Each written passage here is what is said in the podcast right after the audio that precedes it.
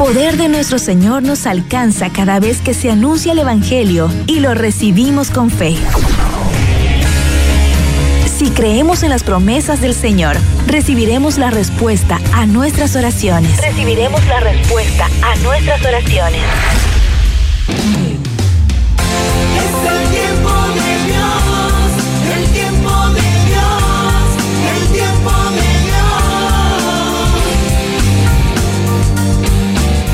Bienvenidos a Tiempo de Dios con Ricky Penman.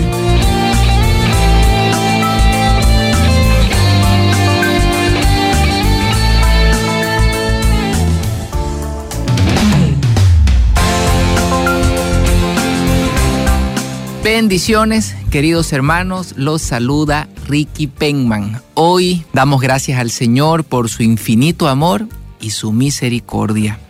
El Salmo 125 nos dice, los que buscan apoyo en el Señor se parecen al monte Sión, inconmovible y estable para siempre. Jerusalén, los montes la rodean. Así el Señor está en torno a su pueblo desde ahora y para siempre. Los que buscan apoyo en el Señor nada los conmueve, porque Él es su cimiento, porque Él está en torno a su pueblo, acompañando cada uno de sus pasos y dándole la fortaleza y paz que necesitan. Por eso en medio de las adversidades no permitimos que nada nos, nos turbe, sino que colocamos la mirada y el corazón en el Señor. Con Él lograremos salir victoriosos de cualquier contratiempo y de cualquier circunstancia. Frente al azote de la enfermedad, de las dificultades, de las deudas, de los problemas familiares, de aquello que a usted hoy le aflige, recuerde, el Señor está alrededor suyo. El Señor lo acompaña. Él está por delante y por detrás. Él está a los lados. Él guía cada uno de sus pasos. Por eso no nos desanimamos, vamos adelante y sabemos que con el auxilio del Señor lograremos vencer. Hoy vamos a reflexionar la palabra de Dios con un tema que creo que calza bien con la vida cotidiana. Eh, titula ¿Cómo tratar con personas difíciles? Seguramente usted en su día a día tiene que eh, convivir, compartir, ya sea en el trabajo, en el lugar de estudio, donde usted va con alguien que es difícil. ¿Sí? Ojo, no es alguien malo, ¿no? Porque Dios no ha creado a nadie malo, pero sin duda una persona eh, frágil, ¿no? Una persona débil que tropieza ante la tentación de la ira, ante la tentación de la falta de respeto y tal vez usted es una persona difícil. Entonces, tal vez yo lo soy, porque, bueno, dentro de nuestras limitaciones podemos vivir ese tipo de circunstancias. Entonces, cuando yo le propongo, reflexionemos a la luz de la palabra del Señor sobre cómo tratar con personas difíciles, no solamente miremos hacia afuera, ¿no? Hacia aquellas personas con las que pudiéramos tener algún tipo de dificultad o de roce, sino también miremos hacia adentro ¿Qué aspectos de mi vida hoy necesitan del Señor? Porque el Espíritu Santo quiere guiar mis palabras, iluminar mis pensamientos, ayudarme a contener mis emociones. El Espíritu Santo está siempre cerca de cada uno de nosotros. Si usted necesita gozo, pídaselo al que lo tiene, al Espíritu Santo. Si usted necesita paz, pídasela con mucha fe al que la tiene, el Espíritu Santo. Si usted necesita fortaleza, lo mismo, pídase, pídasela a la fuente que no se agota de fortaleza, al Espíritu Santo. ¿Sí? Estás escuchando. Es tiempo de Dios, el tiempo de Dios. Tiempo de Dios con Ricky Penman.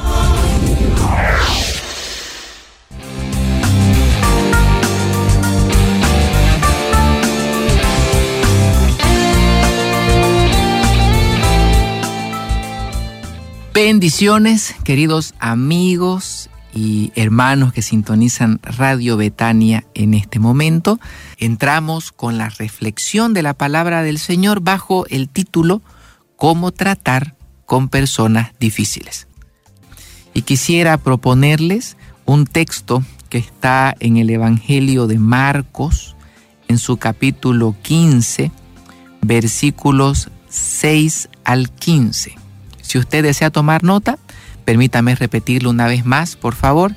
Evangelio de Marcos, capítulo 15, versículos 6 al 15. ¿Sí? Le invito a que por favor escuche con atención la palabra de Dios. Cada año, con ocasión de la Pascua, Pilato solía dejar en libertad a un preso, a elección del pueblo. Había uno llamado Barrabás, que había sido encarcelado con otros revoltosos por haber cometido un asesinato en un motín. Cuando el pueblo subió y empezó a pedir la gracia como de costumbre, Pilato les preguntó, ¿quieren que ponga en libertad al rey de los judíos? Pues Pilato veía que los jefes de los sacerdotes le entregaban a Jesús por una cuestión de rivalidad. Pero los sumos sacerdotes incitaron a la gente a que pidiera la libertad de Barrabás. Pilato les dijo, ¿qué voy a hacer con él que ustedes llaman rey de los judíos? La gente gritó, crucifícalo. Pilato les preguntó, ¿pero qué mal ha hecho? Y gritaron con más fuerza, crucifícalo. Pilato quiso dar satisfacción al pueblo, dejó pues en libertad a Barrabás y sentenció a muerte a Jesús. Lo hizo azotar y después lo entregó para que fuera crucificado. Queridos amigos, este es un relato donde la primera palabra que salta a nuestra mente es injusticia. Y el compartir, el convivir con cierta frecuencia con personas que son difíciles y que obran de alguna manera u otra injusticias en contra de uno, es una situación muy complicada. Pero mirando a Jesús en este relato, nos damos cuenta que Él no pronuncia una sola palabra. Es decir, no se defiende de discurso, sino que confía que la verdad, tarde o temprano, siempre sale a la luz. Para usted que lamentablemente está viviendo una situación injusta, de calumnia, donde dicen cosas que no son ciertas y son cosas malas sobre usted, por favor, no se desgaste de palabras defendiéndose porque a la larga los hechos concretos, los hechos de bondad, de coherencia, de caridad, los hechos hablan por sí mismos. Y aunque las personas que probablemente no le conocen bien, escuchan un comentario negativo y rápidamente lo creen. Pero luego pasará el tiempo y estas mismas personas van a notar la distancia abismal que existe entre el comentario y la realidad entre la calumnia y lo que usted vive diariamente. Por eso es mejor no gastar energía con palabras defendiéndose y procurando que todas las personas a nuestro alrededor tengan la certeza de que somos buenos. En lugar de eso, mejor invirtamos la energía, el esfuerzo, la fe en obrar bien. Porque obramos bien por Dios y Dios todo lo ve. Mis queridos hermanos, Dios ve una hormiga negra debajo de una piedra negra, en una selva tupida, en la noche más negra. Dios lo ve todo. Entonces, cuando comenzamos a obrar el bien por Dios, nos vamos a dar cuenta inmediatamente que al ser humano no se lo puede satisfacer siempre en algún momento en el camino nos vamos a encontrar con alguien a quien le caigamos un poco antipático. Y usted se va a romper la cabeza intentando buscar la razón por la cual le cae antipático y tal vez no la encuentre. Tal vez no haya ninguna. ¿No es cierto? Entonces, ¿para qué partirse la cabeza? ¿Para qué eh, esforzarse procurando que todo el mundo hable bien de usted y que todos piensen que usted es bueno? Porque eso es prácticamente imposible de lograrlo. Es mejor, es más sano. Colocarse delante de Dios, abrir el corazón a Él y obrar correctamente según lo que el Señor nos manda para Él. A la larga, con el tiempo, las personas van a notar su buen testimonio. Es por eso que las buenas obras tienen un volumen o una fuerza que no se detecta inmediatamente, pero a la larga todos lo saben. Quisiera ilustrar esto con un ejemplo. Sucede con bastante frecuencia que cuando lamentablemente una persona fallece y parte con el Señor, llegan muchas personas al velorio. Y la familia doliente que está despidiendo a su ser querido se da cuenta que hay mucha gente que ellos no conocían, que habían recibido eh, bendiciones o buenas obras de la persona que está difunta. Y eso les da mucha alegría porque se acercan y le dicen, su papá era un hombre tan bueno, me ayudó con esto, me ayudó con esto otro, o su mamá siempre eh, nos brindaba su colaboración y los hijos, el esposo, los familiares no tenían idea de esto. Eso es muy gratificante porque las buenas obras tienen un volumen y una fuerza que no es inmediata, pero que a la larga siempre se sabe. Entonces, no, no, no tropecemos ante la tentación de intentar que la verdad salga a flote cuando yo quiero o cuando yo lo necesito. Recuerde que la verdad no es un concepto, la verdad es una persona, Jesucristo el Señor y sus enseñanzas. Por lo tanto, nosotros tenemos que permitir que Jesús haga su obra, que Él vea cuándo es el tiempo conveniente y esa verdad saldrá a la luz. Usted no necesita defenderse. ¿Sabe por qué? Porque ya tiene un defensor, Jesucristo el Señor. Jesucristo el Señor, que es la verdad, coloca las cosas en su sitio y en orden en el momento correcto.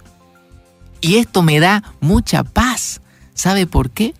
Porque no necesito discutir, no necesito confrontarme con nadie, necesito solamente confiar en el Señor y reconocer que todo el bien que podemos hacer viene de Él y finalmente es para Él. Y esta escena de eh, Jesús ante Pilato y la injusticia tan grande que sufre nuestro Señor, donde eligen a Barrabás en lugar de Él, siembra en nuestro corazón la fortaleza. Se lo, se lo quiero explicar por qué. Porque se necesita mucha fortaleza para guardar silencio en los momentos difíciles de injusticia. Se requiere mucha fortaleza para disculpar las ofensas. Porque no basta con guardar silencio y no defenderse. Hay que saber perdonar a las personas que obran mal. Porque si usted guarda rencor en el corazón y eso crece y se convierte en ira, tarde o temprano usted terminará enojado o enojada gritándose con la persona que le hizo daño o con gente afín a esa persona. No basta el silencio.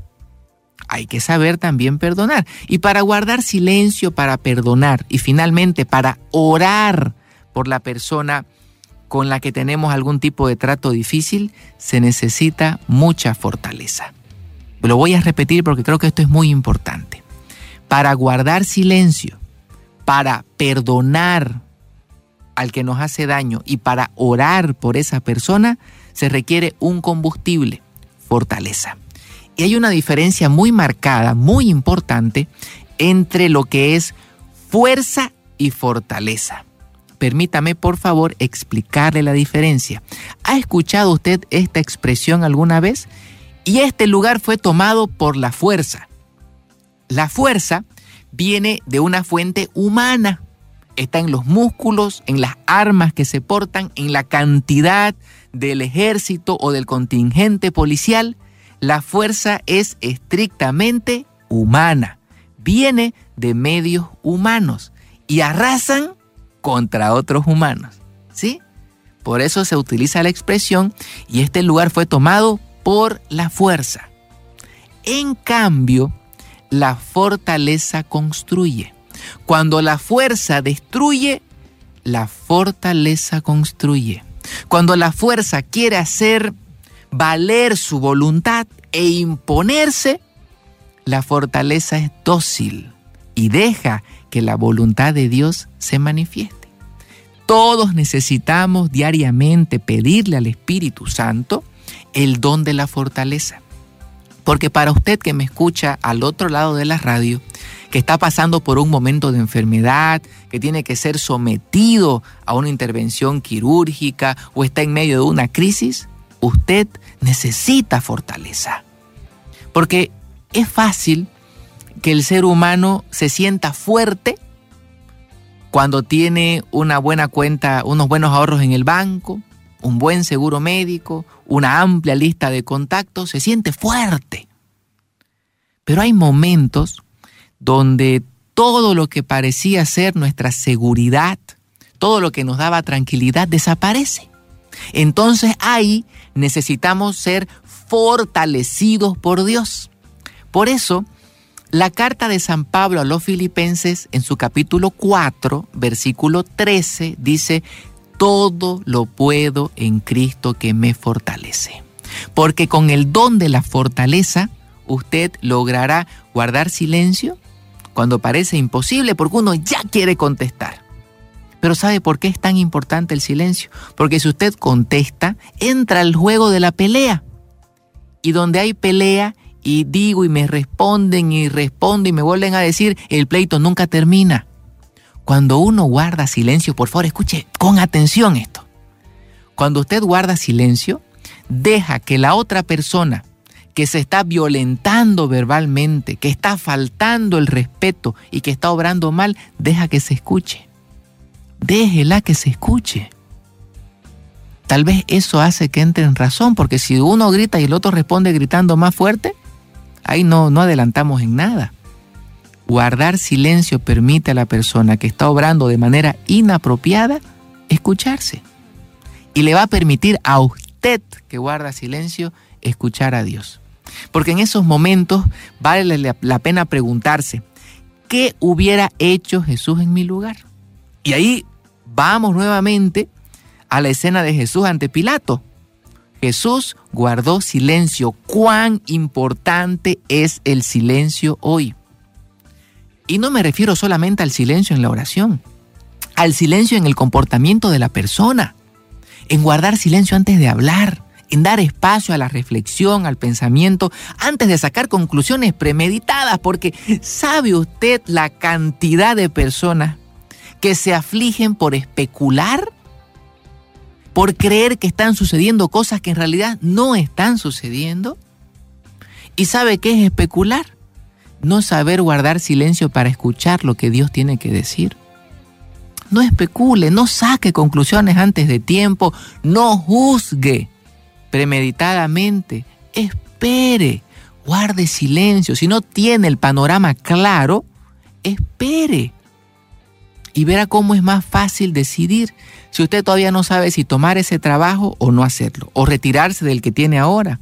Si usted no sabe si ingresar a ese emprendimiento o esperar, espere, guarde silencio y verá cómo es más fácil decidir porque donde hay silencio llega la claridad. Y es más fácil optar por el camino mejor. Entonces, la fortaleza nos permite guardar silencio en situaciones donde humanamente parece imposible. Yo no digo con esto que usted no, no, se defienda cuando esto lo amerite. No digo eso. Lo que yo estoy diciendo es que hay que saber escoger cuándo lo que voy a hacer es defensa y cuándo es tropezar en el juego del otro para meterlo a un pleito, para hacerle perder la paz, para enojarlo y arruinarle la vida. ¿Sabe por qué le digo esto? Porque hay personas que mientras más atención usted les dé, mejor se sienten. Hay personas que mientras más lo hagan enojar a usted, más lo van a molestar. Entonces ahí el antídoto es el silencio. No diga nada, no haga nada y ofrezca al Señor. En ese silencio eleve, y dígale, Señor, tengo este sentimiento, este pensamiento, quisiera decir esto, pero lo pongo en tus manos. Vos, Señor, que sos, que sos la verdad misma, vos sabrás obrar y colocar las cosas en orden. Ofrezca. Y verá cómo su corazón se protege. Se protege de los malos ratos, de la oscuridad, del resentimiento, de la rabia que no hace bien en absolutamente nada. Necesitamos fortaleza para aprender a guardar silencio. Fortaleza para perdonar, porque ese tipo de, fortaleza, ese tipo de virtud viene de dentro del corazón. No podemos fabricarlo. Necesitamos del Señor. Necesitamos fortaleza para perdonar porque es indispensable hoy en día ante tantas circunstancias que suceden, es indispensable vivir en paz. Y hay algo que yo me pregunto todos los días. La paz la necesitamos todos. Así sea alguien de mucha fe, sea un ateo, sea una persona muy, muy adinerada o alguien que vive eh, en una situación muy, muy triste, muy difícil, no importa dónde estemos, no hay un ser humano que diga no necesito paz. ¿Estamos de acuerdo en eso? Si la paz todos la necesitamos, y por cierto es gratis, porque no hay una tienda que venda paz y usted compra un kilo de paz y si es muy caro y no le alcanza, no la tiene. No es cierto. La paz es gratuita. Entonces, todos necesitamos la paz para vivir bien. La paz es gratuita. Entonces, aquí va mi pregunta. Si es gratis y todos la necesitamos, ¿por qué no todos la tenemos? ¿Por qué no tenemos paz? A ver, eso hay que preguntárselo. Si es gratis y todos la precisamos, ¿por qué no la tenemos? Yo quisiera ofrecerle una reflexión mía sobre este tema. ¿Por qué no la tenemos? Porque la paz es un regalo de Dios. Dios la coloca en nuestro corazón. Usted se la pide y Él se la da. Pero es un regalo que hay que cuidarlo. Que no hay que permitir que alguien, algo, nos las quite. Porque hay situaciones que te roban la paz, porque hay personas que te roban la paz, porque hay conversaciones que te roban la paz. Entonces, la manera de proteger el corazón y mantenerlo en paz es evitar exponerla a los que te la quieren robar. Así de sencillo. Y es gratis porque usted se la pide a Dios y Dios se la va a dar, se lo garantizo. Porque el primer resultado de la oración es la paz. Lo primero que usted experimenta cuando abre de manera disponible y genuina su corazón al Señor, siente paz. Pero si luego de orar usted va y conversa con su amiga que es pesimista a morir, se le va a ir la paz. Ya va a pensar que usted va a morir también. Entonces, no, digo que no tenga amistad con esta persona, tenga amistad, pero, pero evite tocar temas pesimistas. Evite ver cosas que lo van a entristecer cuide su corazón y alimente esa paz. Cuídela y aliméntela. Aliméntela con la palabra del Señor. Y sepa que nuestro Dios, que es grande, que es siempre bueno y todopoderoso, quiere que vivamos en paz. Porque el origen de una vida sana es la paz. Se lo quiero explicar con otra ilustración, si usted me lo permite. Yo estoy convencido que en un hogar en una familia, quien establece el ambiente familiar es el papá. Y se lo voy a explicar por qué. Vamos a suponer que un papá llega estresado del trabajo. Tuvo muchos problemas, muchos enfrentamientos en la oficina, en el trabajo, cosas que le salieron mal y llega enojado a la casa. Y llega hablando en voz alta y se queja de una cosa, se queja de otra y está de mal humor. ¿Sabe qué genera eso en el hogar? que el ambiente se descomponga. Puede que durante el día los niños hayan estado felices y la señora también en sus actividades y, todo está súper bien en la casa. Pero llega el papá con esa actitud y lo descompone. ¿Por qué? Porque si este señor, si este caballero pierde la paz, ¿qué es lo que va a compartir? Lo que tiene en el corazón, ¿no es cierto? Y cuando la paz deja el corazón, inmediatamente es llenado el interior del ser humano de ansiedad, de tribulaciones, de tristeza, y eso es lo que va a compartir. En cambio, si este señor, este papá llega a la casa, a pesar de los problemas, llega en paz, llega con alegría y, se siente juega con los niños y conversa eh, tranquilamente con la esposa y, no se queja, sino que más bien ve de, de- hacer un chiste, de acercarse, a dialogar, ¿qué va a suceder en el ambiente de una familia? Va a mejorar, aunque el día haya sido difícil y los niños hayan portado mal porque no pudieron entrar a la clase virtual, no hicieron la tarea, todo se descompuso. El papá llega, cambia el ambiente y la gente se olvida de los problemas se da cuenta cómo es de importante tener el corazón en paz. Y esto apliquémoslo si quiere a la señora que llega a su casa o a la abuelita que llega a su casa, a la persona que usted desee. Utilicé eh, eh, la imagen del papá simplemente como una ilustración, como un ejemplo. Pero si usted llega a su casa y comparte de la paz que tiene en su corazón, el ambiente cambia. Porque donde hay paz está Dios. Eh, con eso no nos podemos equivocar. Donde hay paz está Dios. Entonces necesitamos cuidar la paz que el Señor nos ha dado, aunque tengamos que tratar con gente difícil el día entero.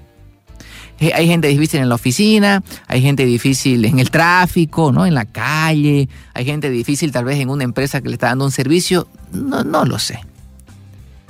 Hay gente difícil. Pero el problema de fondo no es la gente difícil. El problema de fondo es cómo usted maneja esa situación. Ese es el problema de fondo, porque a la gente yo no la puedo cambiar. Las personas son como son y que Dios las bendiga a todas y las ilumine siempre.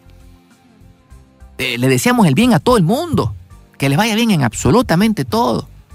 Yo no puedo cambiar a las personas. Son como son. Pero ¿qué es lo que yo puedo cambiar? Que ese maltrato que desean tener conmigo, esas palabras hostiles o ese comentario fuera de lugar o esa calumnia, no toque el corazón, no le robe el sueño. Yo entiendo, queridos amigos, que es importante que todos podamos cuidar nuestro buen nombre. Y aquí voy a explicar algo que creo que es muy importante. Vale la pena cuidar el buen nombre, ser un buen testimonio. ¿Por qué? Porque los que tenemos hijos nos gustaría que una vez le digan a nuestros hijos, oye, tu papá era una buena persona. Claro, por supuesto. Pero a ver, escúcheme esto. A pesar de que usted cuide el buen nombre y usted procure un comportamiento coherente, un trato respetuoso con todas las personas y trate de vivir bien, siempre, siempre, siempre habrá alguien al que usted no le caiga bien. Así es la vida. ¿Por qué? No lo sé. Pero sé que es así. ¿De acuerdo? Yo creo que hay cosas que es más fácil asumirlas y encararlas que estarse preguntando eternamente por qué son así. Tal vez no vamos a saber nunca por qué. Simplemente es así y tenemos que actuar con una actitud favorable frente a eso. Entonces, si bien es importante cuidar el buen nombre, cuando alguien diga algo de usted que no es cierto, eso no mella su buen nombre. ¿Por qué? Porque Dios que lo conoce todo, que lo ve absolutamente todo, sabe cómo usted se comporta. Y si hay alguien que habla mal, déjelo. Déjela, no pasa nada. Eso que dice no es cierto y las mentiras por sí mismas se extinguen. Déjelo. Deje que Dios cuide su buen nombre. No se aflija, no se estrese, porque a veces las personas eh, dicen, ay, que habla mal de mí, ¿será que le digo algo? Le pregunto que por qué dice esto. No, le, ¿para qué? Es darle gusto a la otra persona. Si alguien habla mal de usted y usted va y lo encara, ¿sabe qué es eso? Darle gusto. Lo va a hacer con más ganas. Porque lo que quería era que usted se enoje. Lo va a hacer con más ganas. Entonces, ¿sabe qué tiene que hacer? A la persona que peor hable de usted, a la que más mal lo trate, ¿sabe qué tiene que hacer? Trátelo bien. Trátelo lo mejor que pueda. Hable bien de esa persona donde pueda. ¿Sabe por qué? Para que a esa persona a la larga le dé vergüenza lo que está diciendo. Va a pensar, y yo hablo mal tan, yo hablo tan mal de esta mujer y ella habla bien de mí en todas partes. Eso solo lo puede hacer un corazón sano. Alguien que tiene claridad de que el bien se hace por Dios. Que no se aflige por el comentario de uno. Porque aquí la opinión que importa es la opinión de Dios. Porque hay cosas que uno puede hacer que son acorde a lo que Dios quiere. Y usted va a quedar mal con cierta gente. Porque o usted es amigo de Dios o es amigo del mundo, pero no puede ser amigo de los dos al mismo tiempo. Eso no lo digo yo, lo dice la Biblia. Usted o es amigo del mundo o es amigo de Dios. Y siendo amigo de Dios, usted va a tener que hacer ciertas cosas que son en contracorriente, que van a caer mal. Entonces, en ese caso, que hablen, pues tranquilo, no pasa nada. Ningún problema. Porque si hay una amistad que yo quiero cuidar, es la amistad con Dios. Esa es la que tengo que, es la prioridad, es la más importante. Luego las otras amistades que son buenas y sanas vendrán a consecuencia de cuidar la amistad con Dios. La mejor manera de cuidar el buen nombre es procurar hacer lo que Dios nos pide. Procurar ser coherente, al margen de las opiniones que puedan haber alrededor. Así que no se aflija más, no vaya a encarar a nadie, viva en paz, viva tranquilo, trabaje, haga todo el bien que pueda, lo mejor que pueda y siéntase sobre todas las cosas feliz. ¿Sabe por qué? Porque cuando hacemos el bien, sentimos satisfacción porque estamos colaborando con Dios. Y si algo, algo de, todo lo que Dios con, con, con tanto amor nos ha dado, si en algo podemos retribuir, hagamos el bien. Hagámoslo de corazón y hagámoslo especialmente a las personas que no nos lo hacen. Recuerda que Jesús dijo en el Evangelio, ¿qué mérito tiene amar a los que los aman? ¿No es cierto? ¿Qué mérito tiene dar a los que a usted le dan? ¿Qué mérito hay en eso? Cuando en realidad el mérito consiste en darle algo a alguien que no hizo el trabajo para merecerlo. Y me, me pongo yo en primera fila. A ver, escuche esto. Hay bendiciones en mi vida que el Señor me las ha regalado sin que yo las merezca. Y sé que usted también coincide conmigo. Hay bendiciones que el Señor me ha regalado que yo nunca trabajé por ellas, que yo no las merezco. ¿Sabe qué se llama eso? Misericordia. Cuando Dios da algo que no merecemos, que no lo hemos ganado, se llama misericordia. ¿De acuerdo? Ahora, cuando usted da a alguien algo que no merece y que no lo ha trabajado, ¿sabe qué se llama eso? Misericordia. El que no ha experimentado plenamente, el que no es consciente de la misericordia de Dios en su vida, es incapaz de replicar la misericordia y constantemente juzga a los demás por buenos o malos, por merecedores o no merecedores. Y eso, atención, eso es un síntoma que tiene que llamar la atención porque es un síntoma de soberbia. ¿Y sabe qué dice la palabra del Señor de los soberbios? Dios mira de lejos al soberbio, pero da gracia al humilde. La humildad tiene que ver con reconocer las fragilidades, las limitaciones y darse cuenta que si hay algo bueno que hemos recibido es por la misericordia de Dios. No lo hemos ganado. Dios lo ha regalado. Y si a mí me han regalado esto, ¿cómo yo no voy a regalar? ¿Cómo yo voy a frenarme?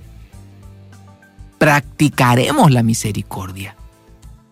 Porque es lo que hemos recibido, correcto. Pero el que juzga, el que pone, el que cataloga, esa, esa es la palabra. El que cataloga a las personas de buenas, de malas, de más o menos, se está poniendo en el lugar de Dios. Y eso es soberbia.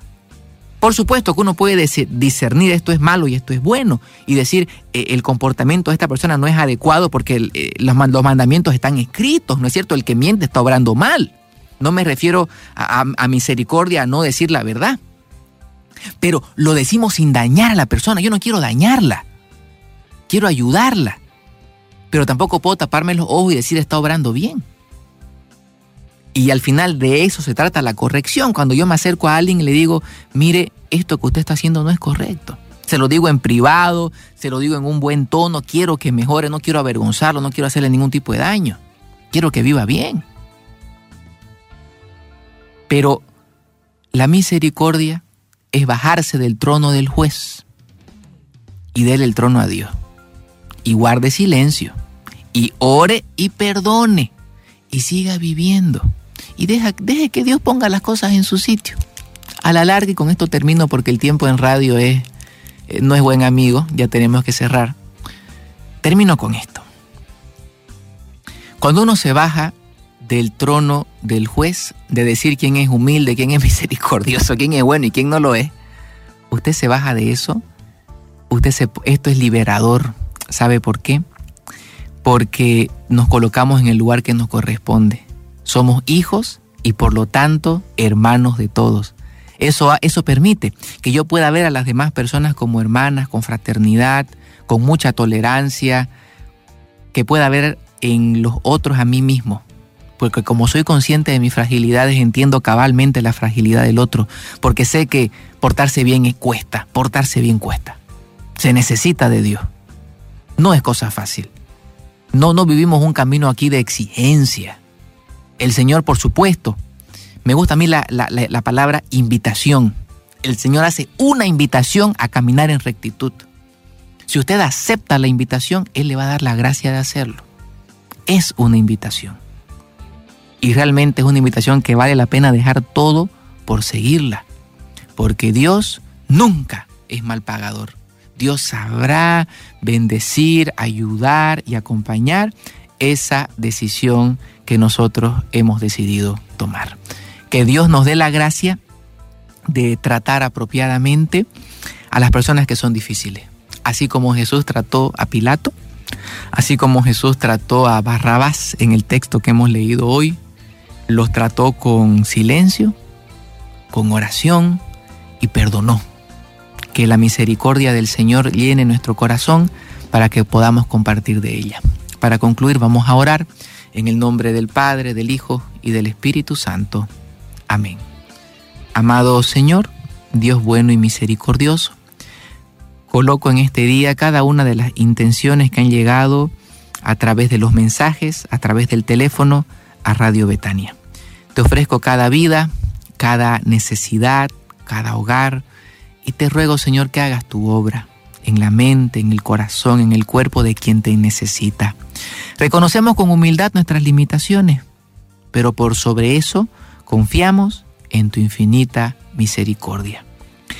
Que María Santísima, nuestra mamita de Cotoca, nos proteja, nos bendiga junto al Señor, recibamos la bendición del Señor y la respuesta a nuestras plegarias en el nombre del Padre, del Hijo y del Espíritu Santo. Amén. Escuchaste el programa de Dios con Ricky Penman. Espéralo cada viernes a las 9 de la mañana y el reprise a las 21 horas por Radio Betania, la radio de los católicos.